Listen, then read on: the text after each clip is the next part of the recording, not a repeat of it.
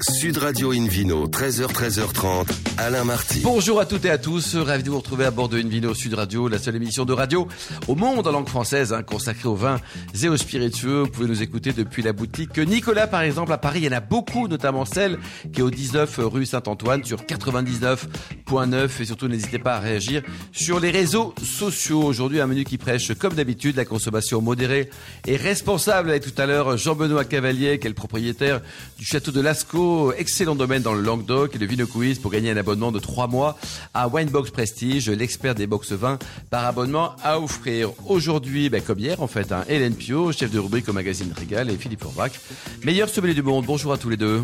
Bonjour. Bonjour. Alors pour bien commencer cette émission, on accueille non pas un, mais deux invités pour parler de cidre avec Julien et Christine. Bonjour Christine et bonjour Julien. Bonjour à Alors, euh, votre histoire de cidre, on va commencer par Christine et après Julien. Donc vous Christine, racontez-nous. Vous avez quel âge? 36 ans, c'est ça? J'ai 36 Voilà. ans, c'est bien ça. Vous êtes née donc à, à Rennes, donc vous êtes une vraie Je bretonne. suis- Voilà, je suis née euh, à Et puis Rennes. après, à un moment donné, il y a Julien qui est arrivé, là, qui est lui le monsieur qui vient d'Alsace. Alors racontez-nous votre vie à vous, après on verra celle de Julien. Eh bien, moi donc je suis née à Rennes. Euh, j'ai grandi à Janzé sur l'exploitation familiale. Je suis la quatrième génération. Donc c'était une exploitation euh, polyculture élevage euh, à l'origine. Et puis ensuite, euh, mon père a planté un verger euh, dans les années 90, D'accord un verger de pommes à cidre pour livrer la production à un artisan cidrier. Et donc il y avait peu de fabrication sur la ferme, seulement pour la consommation familiale. Donc c'est écrit quand vous dites le- le- le- Alors le, l'exploitation le dire verger a été planté dans les années 90, D'accord. mais après c'était mes, enfin auparavant c'était mes arrière-grands-parents qui sont arrivés en, en 1910 euh, sur l'exploitation. 1910. Alors vous, Julien, Julien, donc vous êtes euh, alsacien là, vous étiez au- à côté des vignes alsaciennes, c'est ça? Exact. Bon, Moi, vous êtes un bébé, vous avez 35 ans, vous, hein? Euh, tout à fait. Et alors, co- comment on passe du, du- du vin au... Vous vous êtes rencontrés comment tous les deux? On s'est rencontrés en région parisienne. On travaillait dans les laboratoires de recherche scientifique sur le végétal, donc Ouais. dans les domaines des plantes cultivées. Et c'est à l'occasion du départ en retraite de son père euh, qu'on a eu l'opportunité de reprise d'un verger productif comprenant une grande partie de variétés locales et anciennes. Donc là, vous avez décidé de, de monter, de reprendre en fait une affaire ensemble. Alors je précise hein, pour les aideurs un peu malicieux que vous n'êtes pas en couple, hein, voilà. Donc vous avez chacun vos, vos chacune. Enfin, ça ne nous regarde pas. Et par Exactement. contre, vous avez décidé de, de ce projet entrepreneurial euh, ensemble. C'est ça, Christine? Oui, c'est ça. Donc on a décidé de s'associer pour euh, reprendre l'exploitation familiale. Euh, donc le, le but c'était de, de reprendre et puis de démarrer une partie euh, vente directe en transformant nous-mêmes les produits sur la ferme et en voilà en les proposant et en faisant découvrir cette production qui est un petit peu trop méconnue et qui qui a besoin de se faire connaître euh, et de redorer un petit peu son image aussi. Et l'Alsacien, il s'habitue facilement à la vie en Bretagne, parce que quand même, il y a, il y a... C'est pas si différent, hein. deux régions d'extrémistes, on s'entend bien. Hélène Pio. Euh, alors cette cette exploitation, effectivement, je ne sais pas ce que votre papa en pense aujourd'hui, Christine, mais elle a beaucoup changé euh, depuis que vous l'avez reprise en main, euh, parce que vous faites, euh, alors j'allais dire tout et n'importe quoi. C'est pas du tout l'idée générale, mais vous faites plein d'expérimentations dans beaucoup beaucoup de domaines. Qu'est-ce qu'il en pense, papa? Ah bah lui, euh, il dit pas trop, mais je pense qu'il est quand même assez fier que qu'il y ait une succession euh, après lui. Et puis effectivement, on fait des choses un petit peu décalées, dont il n'a pas forcément toujours l'habitude euh, de, de ce genre de choses, mais euh, il respecte ce qu'on fait et, euh, et je pense qu'il est content qu'il y ait une suite et qu'il y ait quand même une valorisation sur l'exploitation. Et le côté expérimentation un peu plus décalé, c'est plus Julien qui a apporté sa patte justement, euh, euh, voilà, dans dans dans Donc, l'exploitation. vous avez chacun votre précaré? Comment vous oui, travaillez? Oui, euh, enfin, il y a pas mal de choses qu'on doit faire euh, à plusieurs euh, dans la cidrerie, mais euh, globalement, c'est plutôt moi qui m'occupe euh, du verger, Euh, donc la partie vraiment production des pommes, et Julien est plus euh, à la cidrerie au niveau du chai et euh, au suivi des différentes cuvées. Alors justement, euh, on en est à combien? 14 cuvées actuellement? En cidre et poiré, c'est ça. En cidre et poiré, d'accord? Oui, parce qu'il y a aussi les mistels, il y a les jus de pommes, il y a les jus de poire, euh, il, y a, beaucoup beaucoup de choses. Euh, on va peut-être commencer par les cidres monovariétaux. Donc, euh, alors les, les, les trois monovariétaux, racontez-nous. Ah bah, c'est moi qui vais prendre la parole. Pour les monovariétaux, donc on est parti du fait que sur l'exploitation, il y avait quelques variétés qui étaient locales, pas uniquement, mais une partie. Et euh, autrefois, il y avait certaines variétés qui s'utilisaient en monovariétaux. Donc on a voulu retester un petit peu ce- cette, euh, cette cuvée-là. On a trouvé ça très intéressant. Euh, c'est parti sur une variété euh, acidulée qui s'appelle l'orge pépin rouge, euh, qui est assez typique du bassin rennais aussi, donc euh, là où on est situé. Et on en a fait un cidre brut qui est qui est très bien pour les périodes comme aujourd'hui où il fait bien chaud. Et alors les deux autres monovariétaux Et ensuite, on a dit ben on va on va faire d'autres variétés. une douce amère donc qui est moins classique en monovariétal parce qu'on a des choses beaucoup plus euh, charpentées en termes de goût, mais qui sont assez intéressantes. On peut faire beaucoup d'accords euh, culinaires intéressants. Lesquels, par exemple? Euh, Comme variété? Comme accord culinaire. Comme accord.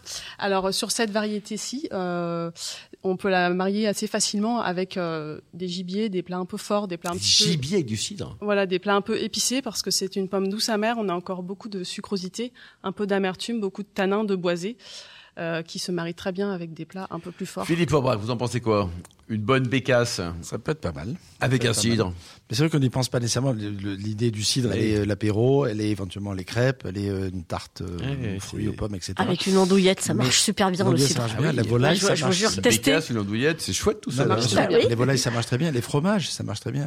bien sûr, le camembert auquel on pense, mais pas que. Enfin, des fromages, même des bleus, ça va très bien avec, des sucres avec. Et en plus, au niveau du degré alcool, c'est pas. Enfin, voilà. c'est petit. En fait, on peut boire du cidre avec n'importe quel plat. On trouvera toujours un cidre qui correspondra. En termes d'alcool, on est entre. Alors chez nous, on n'a pas de doux à 3%, mais entre 4 et 7 euh, degrés d'alcool. C'est raisonnable, quoi. Voilà. Et on peut en trouver pour n'importe quel type de plat ou de fromage. Euh, voilà. L'acidulé avec les poissons, notamment, marche très très bien. Oui. Alors, si on a envie de monter un peu en alcool, il y a des mistels et des eaux de vie aussi désormais chez vous. Ça, je crois que c'est plus la partie Julien. Euh, oui, tout à fait. Alors ça va sortir euh, très bientôt. Les étiquettes sont en prod. On aura un petit modèle euh, de premier tirage à vous montrer. Il n'y a pas de canette chez vous parce qu'on parle beaucoup de vin en canette? Il y a du jus de pomme pétillant en canette chez nous, mais on ah. est sur un test, on est sur un projet pilote. pour les alcools forts, on va être dans un créneau au-dessus des alcools standards puisqu'on les fait vieillir en barrique de cognac et en barrique de bourbon. Ah oui. C'est-à-dire qu'on est sorti de l'appellation fine de Bretagne pour les eaux de vie et de l'appellation pommeau de Bretagne on cherche pas l'appellation pour être plus libre sur ce qu'on cherche à faire. Vous capitalisez aussi sur la marque de la cidrerie, c'est ça? Euh, oui, tout à fait. Ben, on est on est parti de zéro en termes d'image euh, commerciale, donc euh, on doit se créer une identité et affirmer qui on est. Lobinière, pourquoi Lobinière? Ça, il y a une raison? C'est un lieu dit? C'est le nom du chat? Non, c'est le nom du lieu dit où se situe la ferme familiale. Et puis bah voilà, ça avait du sens parce que c'est mes racines, c'est l'histoire familiale. Et puis on est les pieds dans la terre, donc ça, ça parlait, ça me parlait bien. Hélène? Donc, on a parlé euh, Mistel, eau de vie. Euh, J'ai vu qu'il y avait aussi un vinaigre et même des glaces. Ah oui.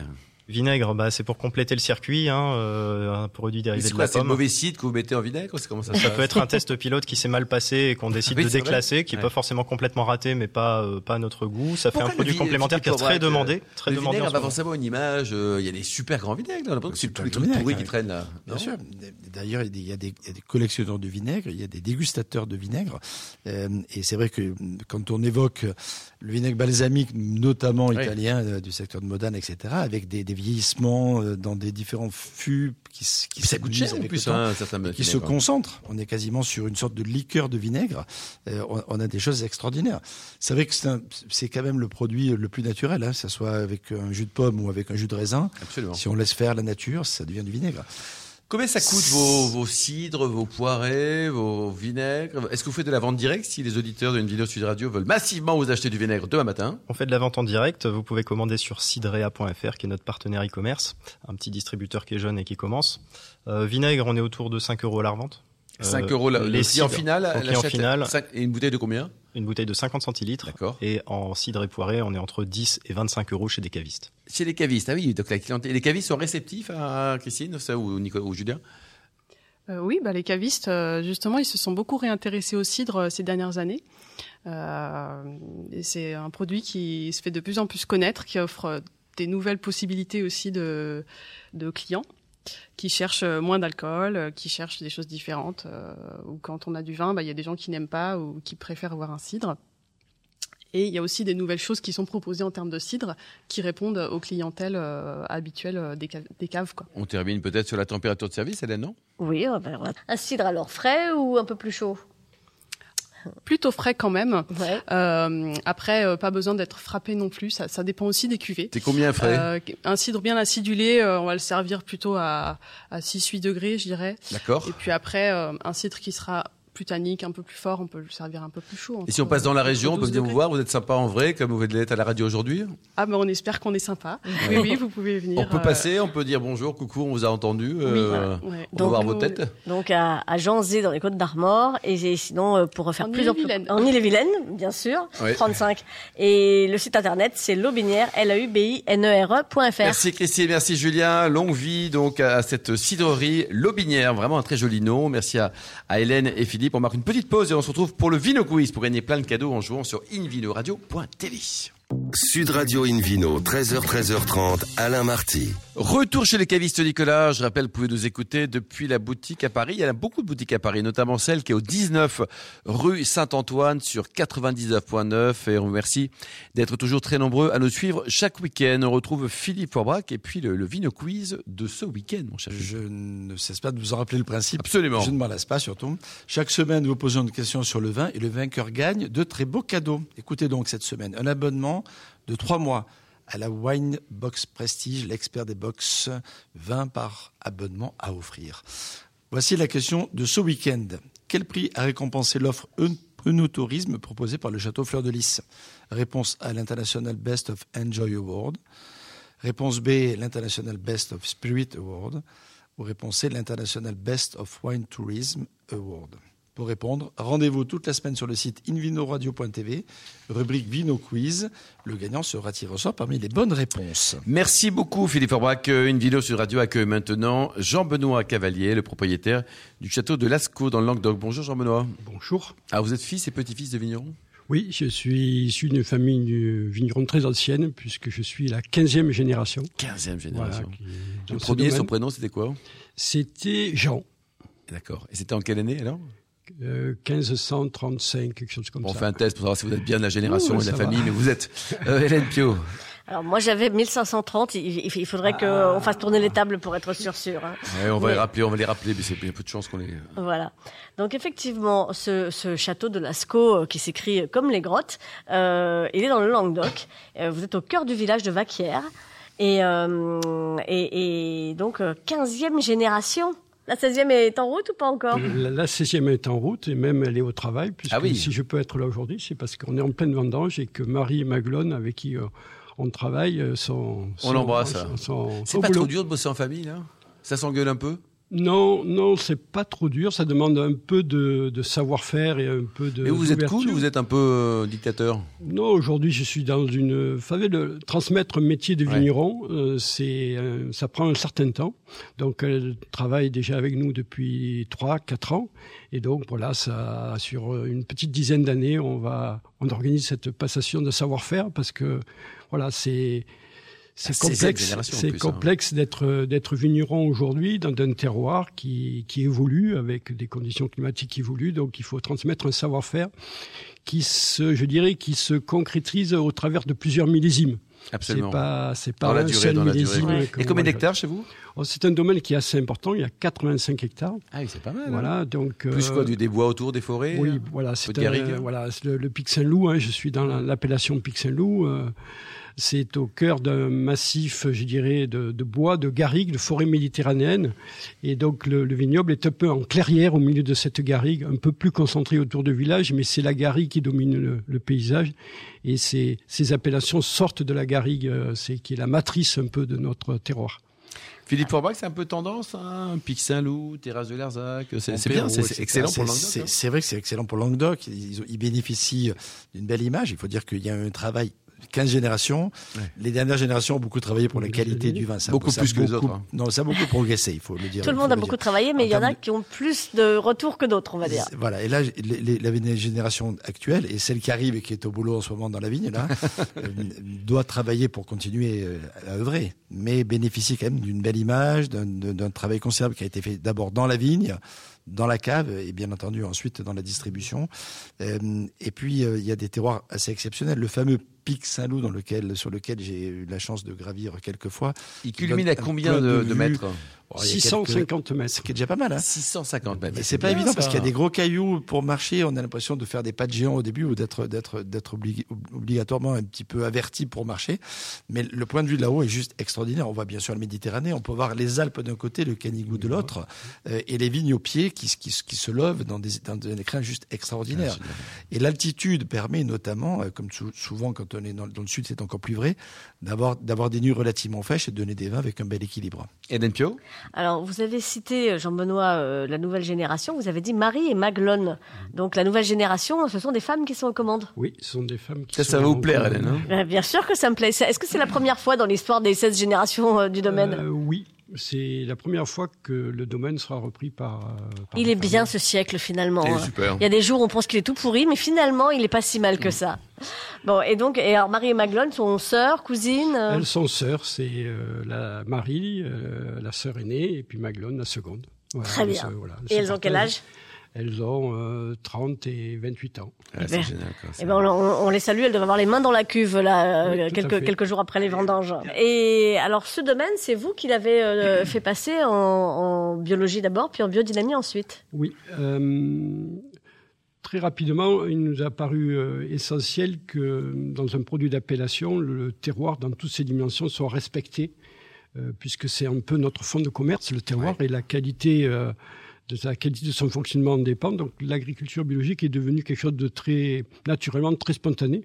Et puis c'est une façon aussi de continuer à progresser sur la qualité des produits, au-delà de l'aspect santé et environnement qui sont très très importants travailler avec le terroir, pour nous, c'est la source, je dirais, de progrès, de d'identité et d'évolution technique. Et donc, euh, il faut le respecter. Quel cépage vous avez aujourd'hui sur la propriété, Jean-Benoît, les cépages ah, majoritaires Le, le, le loup a une particularité, donc Philippe a bien cité, c'est un climat méditerranéen avec une influence continentale très forte. Et donc, euh, la Syrah est un cépage de prédilection pour ce terroir très frais. C'est le cépage qui nous aide à révéler le terroir parce que le, le cépage c'est pas une finalité en soi, c'est un, un élément qui nous permet de révéler le terroir. Mais comme on est dans le contexte languedocien, dans le contexte languedocien, on utilise plusieurs cépages hein, pour s'adapter à différents sols qui changent très très vite. Donc on a de la Syrah majoritairement, mais aussi du Grenache, du Mourvèdre, mais aussi euh, du Carignan, du Cinsault, euh, d'autres choses comme ça.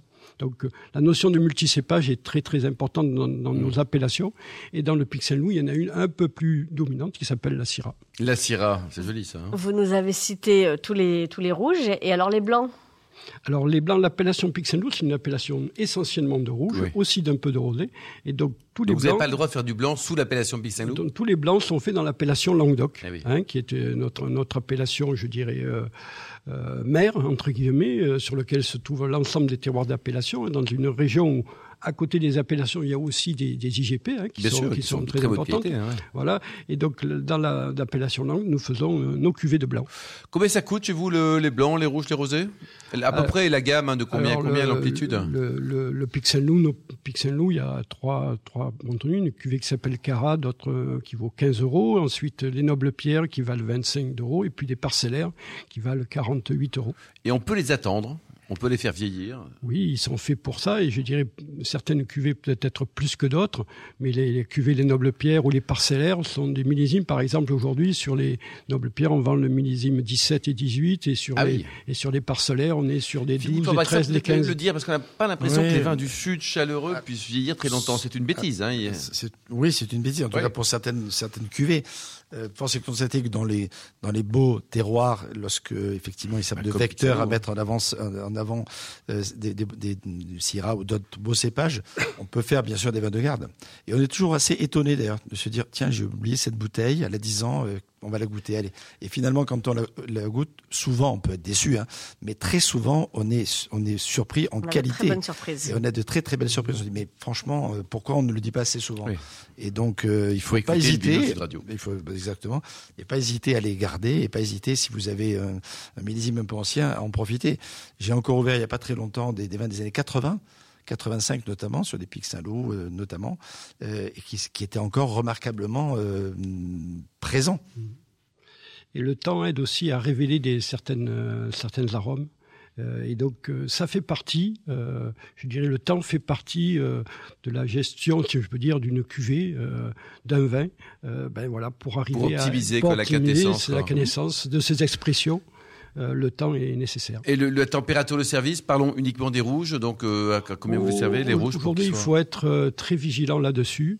Euh, bon, euh, voilà, je, pour moi, les rouges doivent sortir, je dirais presque plutôt un peu frais. D'accord. Il hein, ne faut pas hésiter à refroidir un vin rouge aujourd'hui, euh, sinon on le déstructure, on le décharne. On a les tanins d'un côté, l'acidité de l'autre. Les, ouais, c'est plus bon, c'est plus, plus, plus, Et, pour terminer, l'alcool. Et l'alcool. Le site internet, peut-être pour prendre enseignement sur les, les, les vins de Jean Benoît Bien sûr, château-lascaux.com, Lascaux comme la grotte, ça peut pas s'oublier. Merci beaucoup, merci Jean-Benoît Cavalier, Hélène Pio, Philippe Forbrac, tous nos amis du vin et les millions d'amateurs qui nous écoutent chaque week-end. Un clin d'œil à Mac qui a préparé cette émission. Fin de ce numéro d'Invino Sud Radio. Pour en savoir plus, rendez-vous sur sudradio.fr, invinoradio.tv, les comptes Facebook et Insta. Et on se retrouve samedi prochain. Ça sera à 13h précise pour une nouvelle émission. Toujours délocalisée chez le caviste Nicolas. D'ici là, excellent week-end. Restez fidèles à Sud Radio. Encouragez tous les vignerons français. Surtout, n'oubliez jamais, respectez la plus grande des modérations.